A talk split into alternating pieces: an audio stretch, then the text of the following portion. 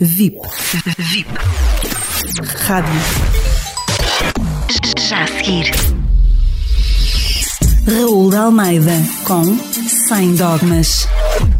Há males que vêm por bem.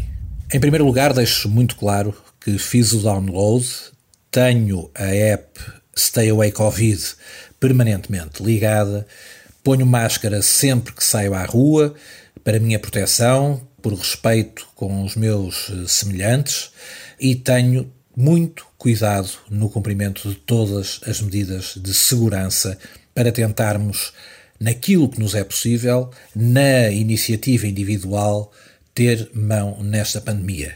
Obviamente que não pode ser uma prossecução legal, não pode ser uma imposição do Estado, mas deve ser uma ação geral de cidadania.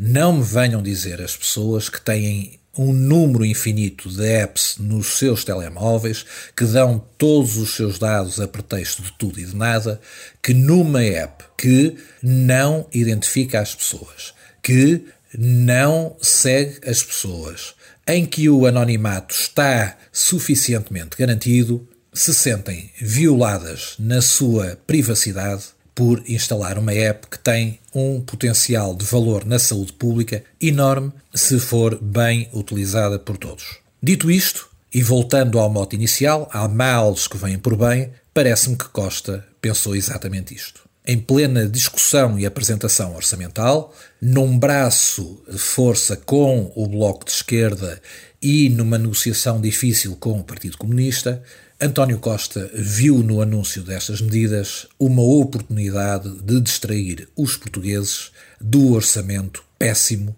que apresenta ao país. Mas, enquanto estivermos a discutir e a resistir a aplicar medidas que nos protegem, estará António Costa e o Bloco de Esquerda a negociar medidas que nos prejudicarão a todos. O preço da aprovação orçamental do Bloco de Esquerda será elevado. O Bloco de Esquerda é um partido de nicho e aquilo que interessa ao Bloco de Esquerda raramente interessa à generalidade do país. O ambiente no PS é de fim de festa e ninguém acredita que este governo chegará ao fim da legislatura.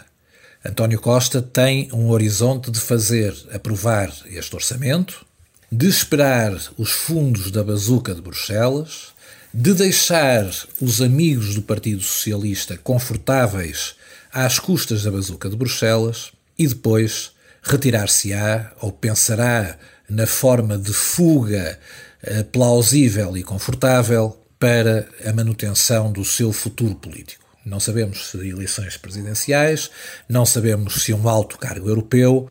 António Costa tem ainda ambições, é ainda jovem pelos padrões atuais e ainda bem, eh, tem energia, é um homem que não aprecio politicamente, mas é objetivamente um homem inteligente e está a preparar a sua carreira política para além do pantanal em que deixou que o governo socialista se tornasse.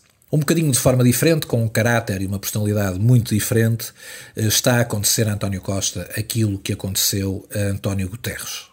E, portanto, é hora de fazer as malas, hora de tentar que a herança vá parar aos herdeiros certos, daí o afastamento público e notório de Pedro Nuno Santos, e preparar o futuro. Entretanto, o país fica com um orçamento miserável. Um anúncio de redução fiscal completamente falso. Uma total ignorância daquilo que são os interesses imediatos das empresas para poder manter emprego, para poder manter a economia a funcionar e para manter a sustentabilidade do país em curto, médio e longo prazo. Um orçamento de pequenas clientelas, um orçamento despesista e um orçamento que vira as costas ao interesse nacional.